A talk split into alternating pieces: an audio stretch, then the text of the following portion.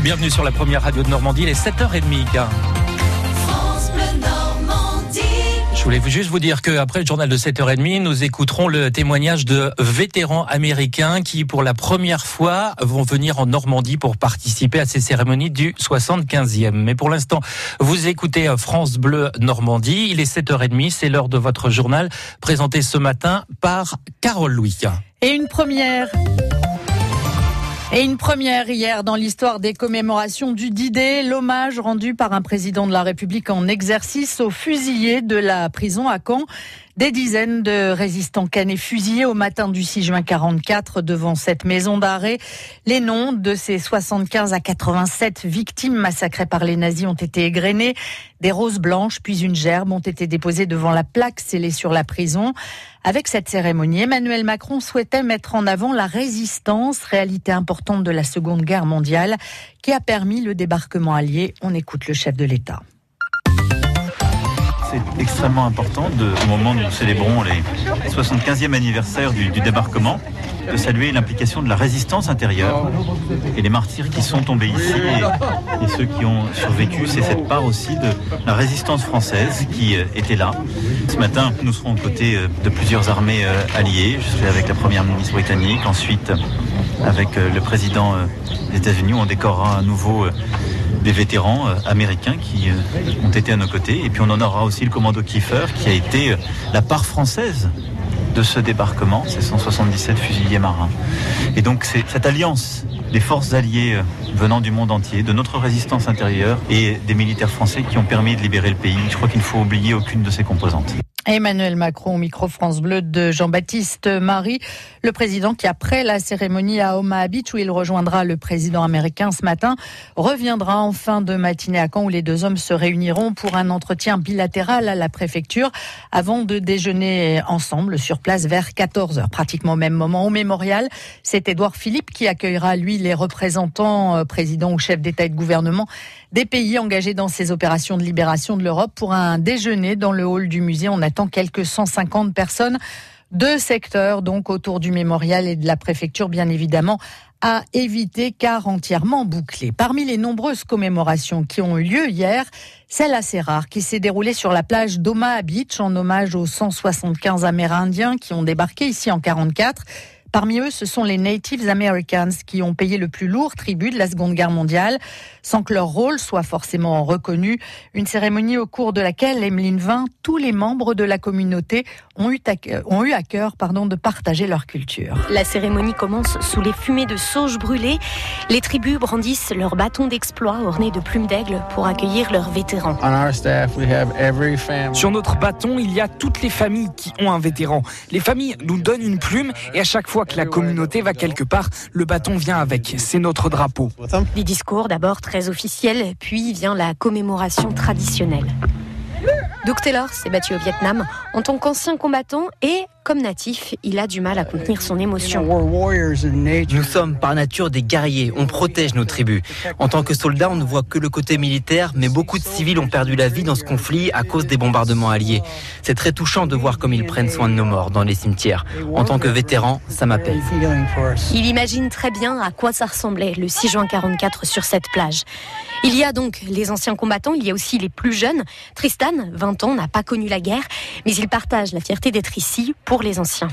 Pour nous, c'est essentiel de respecter nos traditions. Pas seulement pour nous, c'est important de faire connaître notre culture. Il faut aussi qu'on honore nos hommes qui sont enterrés ici et qui n'ont jamais pu rentrer pour se rappeler que la liberté a un prix, reconnaître ce prix et rendre hommage. Au cimetière américain de Colville, le jeune Ojibwe a découvert la tombe de l'un de ses ancêtres, tombé donc pour la liberté. Un témoignage, donc reportage d'Emeline 20 à Omaha Beach pour cet hommage aux Amérindiens. Au total, pour ces cérémonies, 500 vétérans ont été invités, parmi lesquels Léon Gauthier, qui sera reçu par le président Macron ce 6 juin à Bayeux.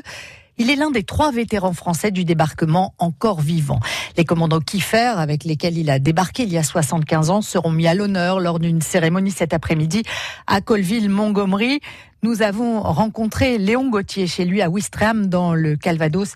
Il y a euh, quelques jours. Euh, nous le, euh, nous, il vit aujourd'hui dans la ville où il a, il s'est battu il y a 75 ans.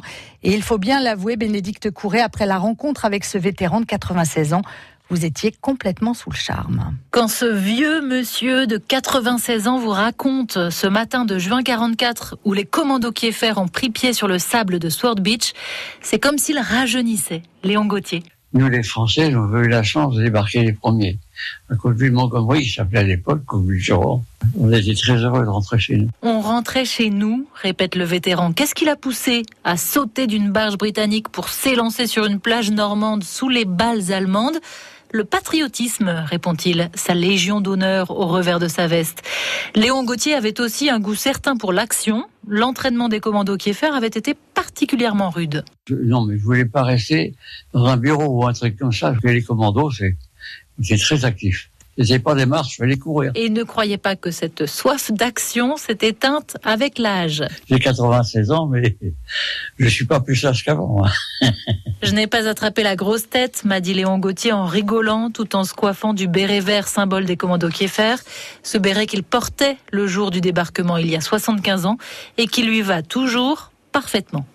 Léon Gauthier qui sera donc reçu par le président Macron aujourd'hui. Un témoignage exceptionnel à retrouver en longueur et en vidéo sur francebleu.fr. Une dizaine de cérémonies officielles vont se dérouler euh, dans la région euh, tout au long de la journée. Et dans la Manche, on se retiendra une cérémonie à Utah Beach à 14h cet après-midi, mais également euh, celle à Sainte-Mère Église à laquelle participeront le prince Albert de Monaco et le premier ministre Édouard Philippe. Et c'est à Courseul-sur-Mer, en secteur canadien, qu'aura lieu à partir de 18h15 la cérémonie internationale qui clôturera ces commémorations euh, du 75e. D'ici là, euh, des milliers de Normands, de touristes normands, euh, tenteront sur les différents sites d'apercevoir les délégations de vétérans et autres chefs d'État et de gouvernement. Sachez que pour ce grand rendez-vous, les moyens de sécurité sur mer, sur terre et dans les airs ont été renforcés avec 5700 hommes mobilisés. En bref, dans le reste de l'actualité, Fiat qui s'impatiente et retire son offre de fusion avec Renault pour former le numéro 3 mondial de l'automobile. Décision prise dans la nuit, faute d'obtenir un engagement rapide du groupe français. La politique avec à droite un nouveau départ, celui de la présidente de la région Île-de-France, Valérie Pécresse, qui quitte les Républicains. Nouveau coup dur pour le parti après sa défaite aux Européennes et trois jours après la démission de son président, Laurent Vauquier. Et puis on voit l'interminable première étape de la solitaire du Figaro, parti dimanche. Les concurrents sont encore loin de l'Irlande, terme de ce premier acte où ils auraient dû arriver hier. Mais le fameux phare du Fastnet au sud-ouest de l'Irlande, dernière marque avant l'arrivée, n'est toujours pas en vue, faute de vent. Le temps, justement, dans un instant.